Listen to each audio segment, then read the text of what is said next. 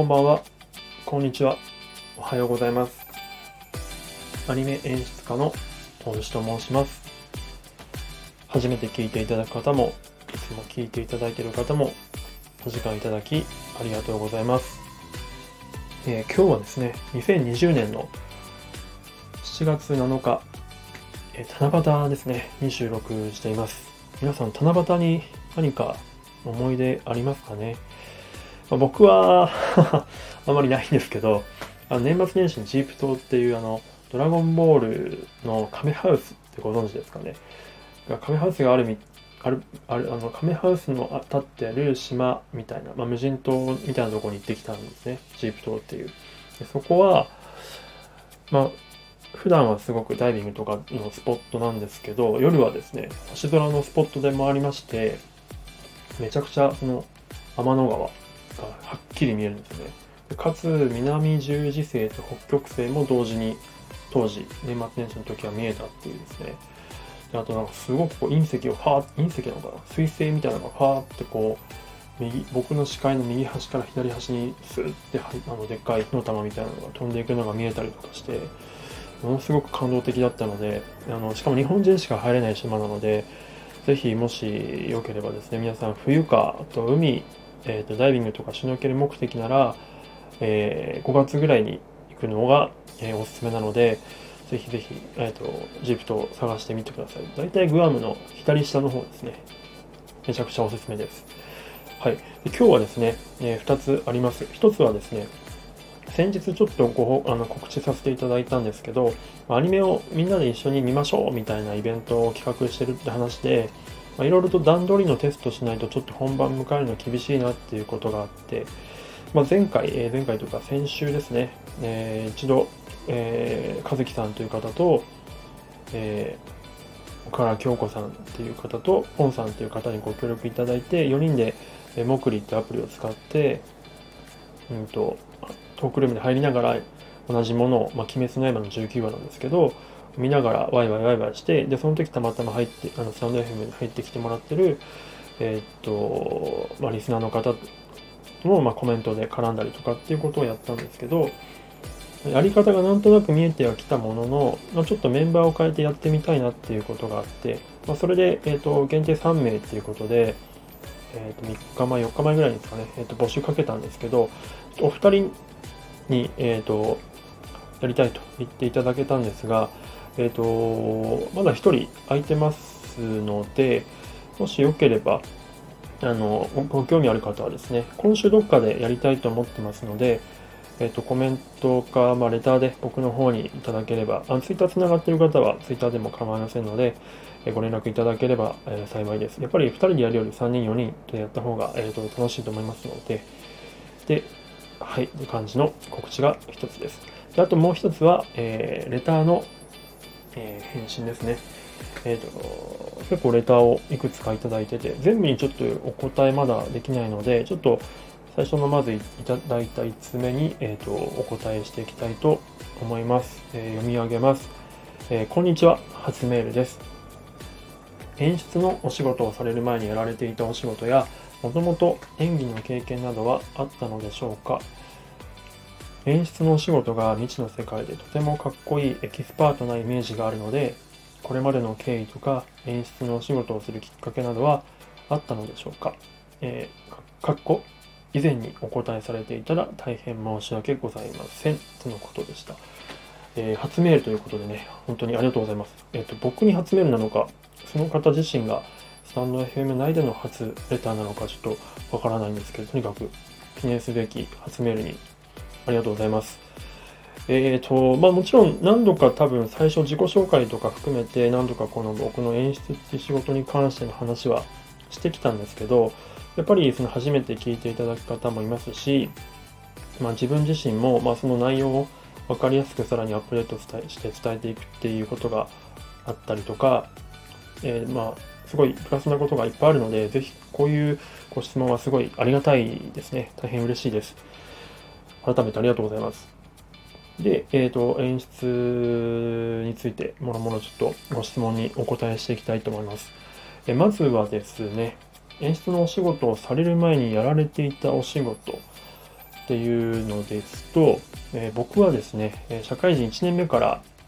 あの今の会社に入ってまして、なのでアニメ業界以外の仕事は大学時代のバイトだけになります。えー、具体的に言うとガソリンスタンドのバイト、あとは郵便局のバイト、えー、あとは引っ越しのバイトと、あとはですね、まあ、福井だったんですが、すごい雪の中、えっ、ー、と、プロパンガスのあのタンクみたいなのを、えー、と運ぶっていう超重労働のバイトを日給良かったんですけどね、はしたことがありますという程度で、演出的な仕事は一切したことがありません。はい、で、えー、もともと演技の経験ということでもあるんですけど、これも僕は、僕に関してはないですね。えー、まあ、野球を高校までずっとやってて、高校で途中で野球ドロップアウトして、で、その後チューブラリンで帰宅部していた後に、大学時代に、えー、まあ、ちょっとイニシャル D にはまって走り屋っぽいことをやって、で、そのまま車も潰したりとかしながら、えっ、ー、と、何もせずに、まあ、ちょろっと、なんか、面接とかして、え、ー、と、たまたま受かったというような感じなので、特に実はないんですよね。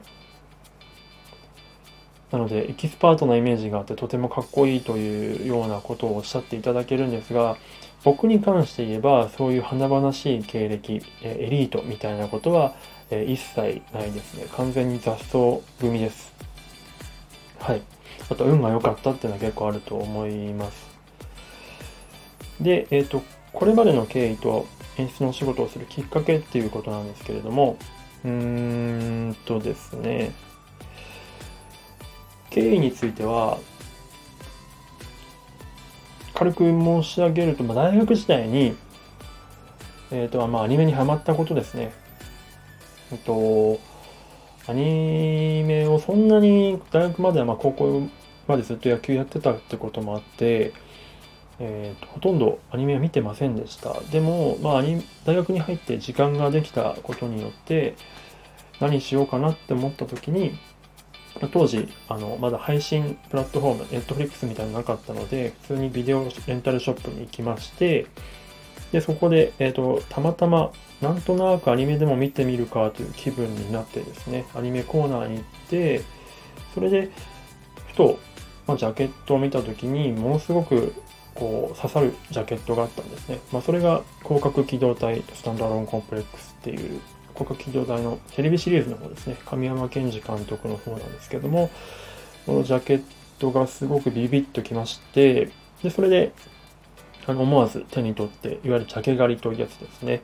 で、そのまま、えー、ビデオを借りて、えー、っと、家に帰ってみたらもうハマってしまってですね。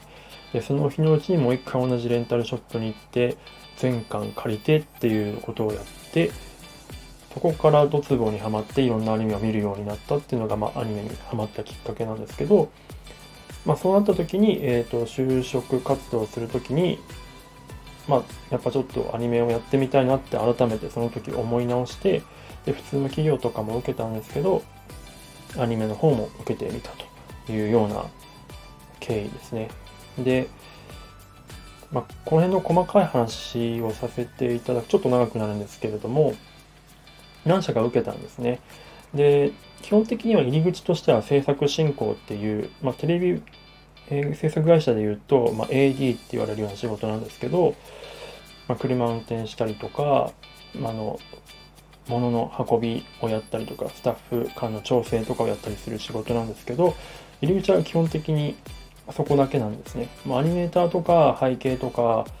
まあ、特殊なスキルがあればまた別なんですけど、僕に関しては先ほど申し上げたように基本的に何もしてこなかったので、入り口としてはそういったところからのスタートだったので、どこの会社も、えっ、ー、と、制作進行という形で基本的には受けました。で、唯一、えっ、ー、と、今受けている会、あの、今入っている会社だけ、演出助手というですね、演出のアシスタントですね。そういう助手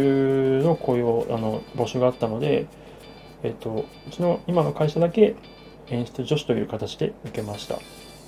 で、唯一、他のその制作進行で受けたところは全部落ちたんですが、唯一、今のところだけ受かったんですね、たまたま。まあ、やったのは面接と,、えー、と実技試験でした。実技試験は、えー、絵コンテの一部を書くという感じですね。シナリオを与えられて、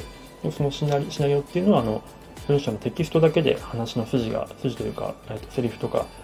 えーと、どういうキャラが、えーと、どういう行動をしたとかっていうのが箇条書きで書かれているものなんですけどそのシナリオを渡されてで実際その当時使われていた絵コンテの、えーと、一部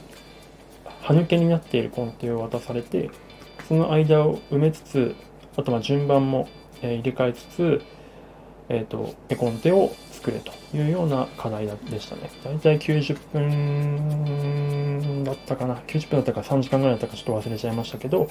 ぐらいの持ち時間であるワンシーンを、えー、と絵コンテをかけというような内容でした。本当はね、この辺詳しく内容も言いたいんですが、ちょっとあの、いろいろありまして、今、具体的な作品名とかは言えないように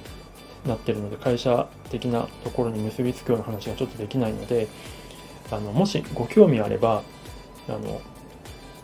僕、ノートもやってまして、ノートの方に、あのかつては公開してたんですけど、プロフィール記事として、まあ、そういった経緯であって、ちょっと表に出せなくなったので、えっ、ー、と、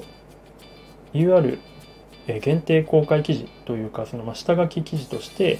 えー、概要欄に、えーと、リンク貼っておきますので、あのもしあの内密にしていただくという、えーと、条件のもと読んでいただければですね実際のその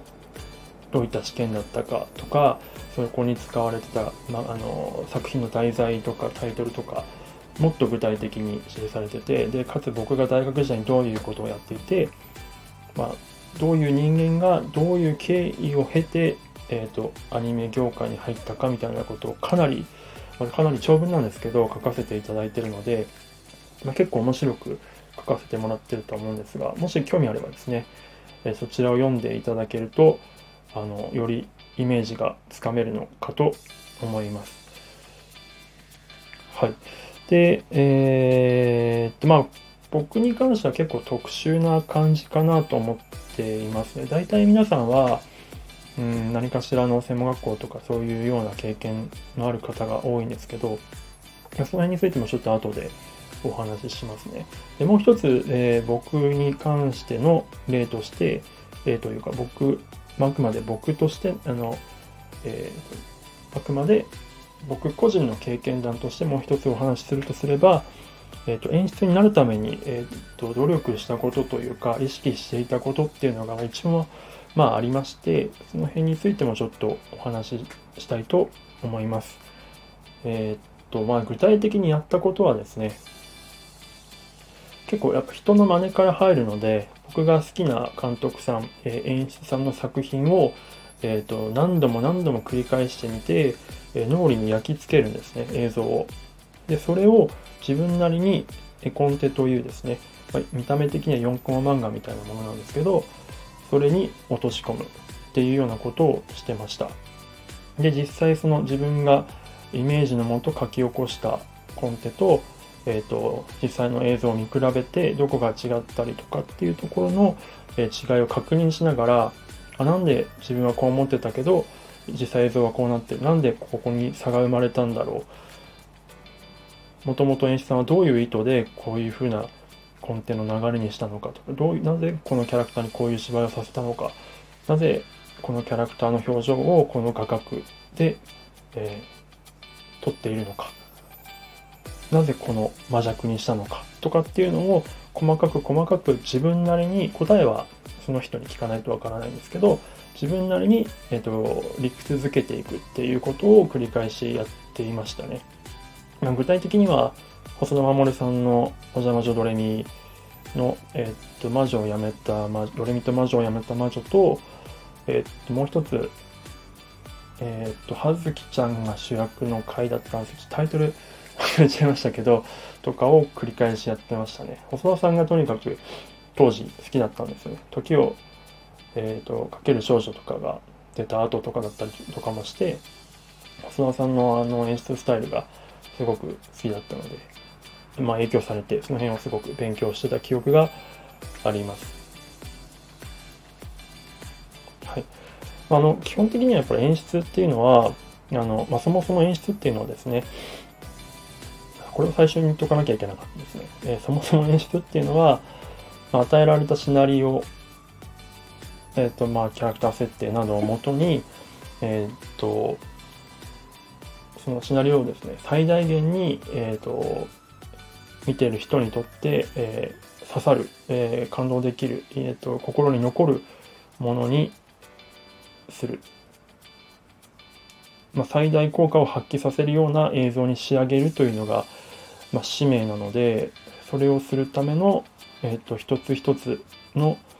なぜこうなっているのかを説明できるように、おね、作業できる人にも説明できるようにしますし、あとあと誰かに聞かれた時に、なぜこうなってるんですかって聞かれた時にも、すぐに、えーと答えられるようにしておかないといけないというような職業ですね。で、あとはできるだけこうスタッフさんをできるだけ最大パフォーマンスを発揮してもらうような、うんと、まあ、環境づくりとかっていうことも意識したりします。まあ、演出論についてはかなり僕は一応あのこだわりが一応あるんですよね。まあ、その辺についてはまたちょっと別途あの話したいなと思います。監督論、演出論は結構うるさいかなと思います。もちろんそれが自分ができてるっていうことではもちろんないんですけれども、はい。っていう感じです。まあ、これまで話したのは、あくまで僕個人のですね、ちょっと特殊な事例という感じで、え、お話しさせていただきました。え、で、これからはちょっと軽く、まあ、僕の知ってる範囲での、まあ、他のですね、えー、と一般的な、一般的と言っていいかわからないですけど、他の方々の事例とかいうのを紹介したいと思います。えーまあ、演技経験がある方っていうのはなかなかいないんじゃないかなと思うんですけれども、大体その業界に入ってくる前に皆さんがされているっていうのはいくつかパターンがあってですね、まあ、専門学校、アニメの専門学校出ている方、もしくは、芸大とか美大とか出てる方もいます。で、え、ー、と、出身としては、そこから、まあ、大体制作進行を経て、うん。まあ、それでアニメの作り方をですね、学んでから演出になるっていう方が、まあ、多いんですけど、あの、アニメーターで入って、で、すごく達者な方で、まあ、経験を積まれてから、アニメーター出身で演出に転身される方もいますし、あとは最近多いのは撮影っていうですね、あのコンポジット、絵の、絵のエフェクトとか、最終的な絵のエフェクト、あ最終的な画面のエフェクトとか、まあ、空気感とか、えー、まあ、光の、えーと、エフェクトとかですね、入れて画面をすごい調整する、空気感を作る作業があるんですけども、撮影っていう、そこの出身の方も最近は多いですね。やっぱりビジュアルの